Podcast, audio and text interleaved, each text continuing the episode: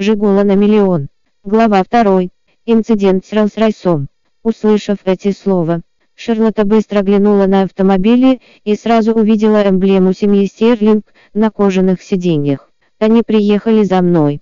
От этой мысли она возликовала. Значит, Гектор меня не предавал. Он отменил помолвку лишь потому, что в тот момент выбора у него просто не было. А теперь он узнал, что я вернулась, и приехал за мной. «Мисс, это мистер Стерлинг приехал за нами». «Да», — радостно воскликнула миссис Бери.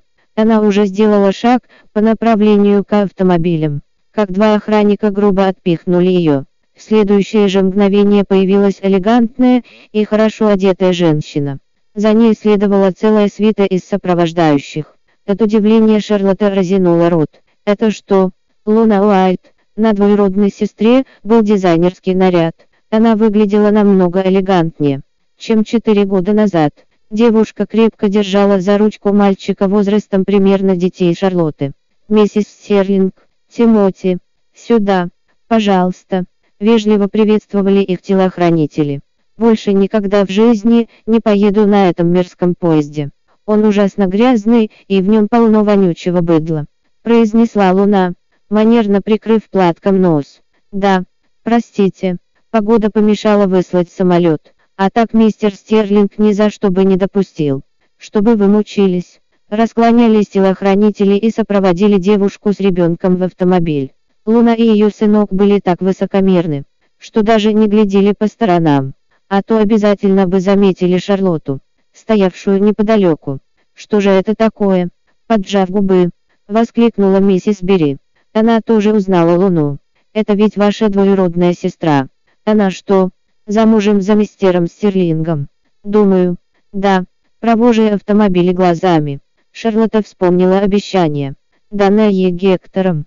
Он говорил, что я буду единственным в его жизни. Он не женится ни на ком другом. И вот теперь женат на моей сестре. У них даже есть сын. Да какой взрослый. На глаза девушки навернулись слезы. В носу защипала.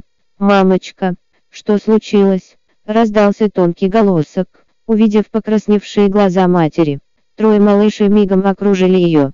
На детских личиках читалось беспокойство. «Все хорошо, маленькие», — всхлипнула девушка, быстро вытерев глаза. Шарлотта опустилась на колени и обняла всех троих. «Мамочка, не грусти. Когда я вырасту, куплю тебе машину, и ты больше не будешь мучиться», — сказал ее старший сынок, Раби. Мальчик решил, что она расстроилась, потому что ее кто-то обидел. «Мама, кто он? Скажи, и я с ним разберусь», раздался голос ее второго сынишки.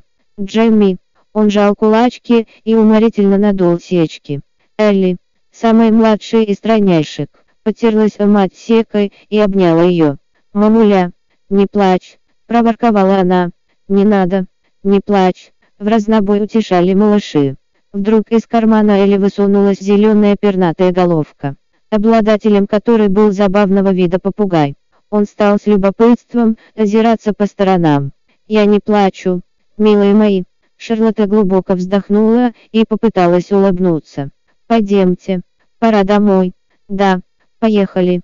Шарлотта поцеловала каждого из них по очереди. Затем, снова закинув рюкзак на плечо, поднялась и зазиралась в поисках такси. Когда-то она была наследницей богатой семьи. У девушки было все, чем она только могла пожелать. И вот теперь ей приходилось стоять в очереди за такси с миссис Бери и детьми. Уже не говоря о том, что руки ее оттягивали тяжелые сумки. Они не поместились в одну машину. И миссис Бери была вынуждена ехать отдельно. Небо было темным. Надвигалась гроза. Надеясь обогнать непогоду. Водитель так сигнал как ненормальный. Увы, он не справился с управлением и влетел в зад шикарного Роллс-Ройса. Лицо бедняги мгновенно приобрело землистый оттенок. Он быстро вылез из автомобиля. Шарлотта сидела на пассажирском сиденье. Девушка нахмурилась и выглянула в окно. Это был коллекционный Rolls-Royce Phantom. В стране было всего три таких автомобиля, а по всему миру насчитывалось не более 35. Даже малейшая царапина на авто такого калибра обошлась бы водителю в кругленькую сумму. А значит, сейчас у него были все шансы лишиться всех своих сбережений. Добро пожаловать в приложение «Читай на ладони». Чтобы читать другие главы романа «Жигула на миллион».